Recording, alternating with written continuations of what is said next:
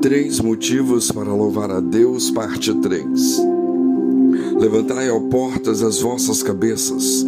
Levantai-vos, ó entradas eternas, e entrará o Rei da Glória. Quem é este Rei da Glória? O Senhor forte e poderoso, o Senhor poderoso na guerra. Levantai, ó portas, as vossas cabeças. Levantai-vos, ó entradas eternas, e entrará o Rei da Glória. Quem é este Rei da Glória? O Senhor dos Exércitos, ele é o Rei da Glória.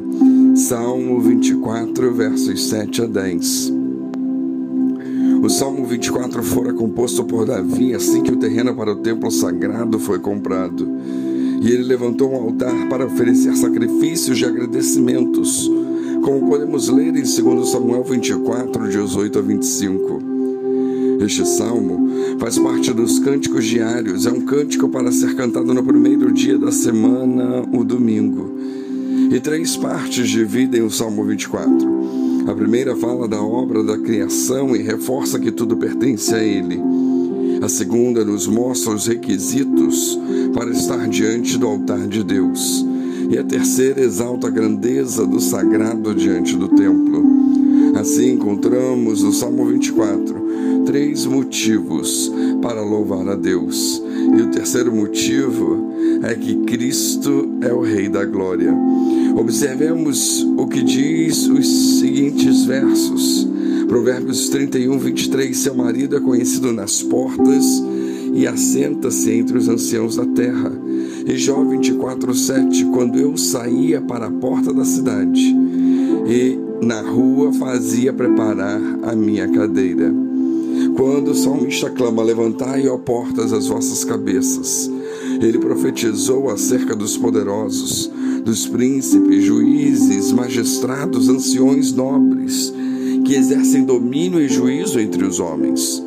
Quando os homens na época de Jó viram-no aproximar-se da porta da cidade, ou seja, do lugar próprio aos que exerciam a liderança na antiguidade, eles de pronto preparavam a cadeira, um lugar para que Jó se assentasse.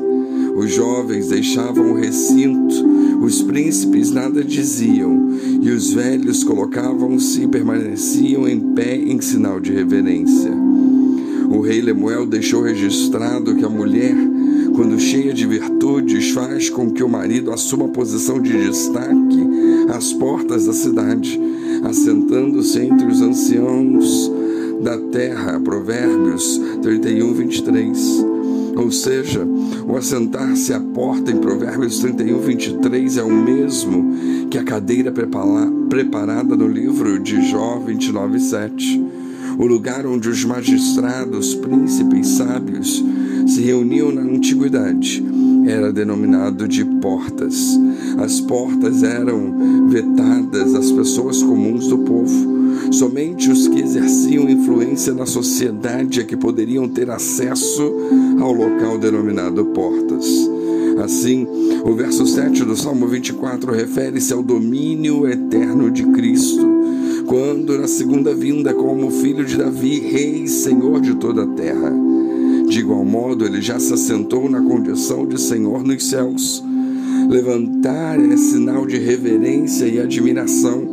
Ou seja, quando o salmista profetiza: Levantai, ó portas, ele diz para que os que exercem domínio levantem-se em reverência àquele que subiu ao monte do Senhor e que se assentará para reinar no seu santo monte. É um ato semelhante ao recomendado por Davi: beijai o filho, no Salmo 2, verso 12. Enquanto que beijar o filho é um reconhecimento da divindade de Cristo. Levantai refere-se ao ato reverente dos que exercem domínio, quando Cristo se assentar para reger com vara de ferro as nações. É o mesmo que dizer: levantem-se e reverenciem o Rei da Glória, pois ele entrou e se assentou entre as nações para exercer domínio. Além de Jesus exercer domínio entre os homens, ele exercerá o domínio sobre os principados e potestades celestiais. E por isso o salmo diz: Levantai, ó portas, as vossas cabeças, levantai-vos, ó entradas eternas, e entrará o Rei da Glória. As entradas eternas diz um reino que não é deste mundo, onde Cristo exercerá o domínio para sempre. As portas diz do governo humano, portais eternos do governo celestial. Cristo é poderoso em batalha, sorte poderoso, e ele mesmo conquistará os reinos e o domínio sobre toda a terra com mão poderosa. Ele se assentará para dominar a todos os povos. Quem é esse Rei da Glória? O Senhor forte e poderoso, o Senhor poderoso na guerra. O Rei da Glória é o mesmo que está entronizado entre os serafins, pois ele é o Senhor dos exércitos. E esse é o terceiro motivo que temos para louvar a Deus, porque não há outro como Jesus. Ele é digno de todo louvor. Que Deus os abençoe.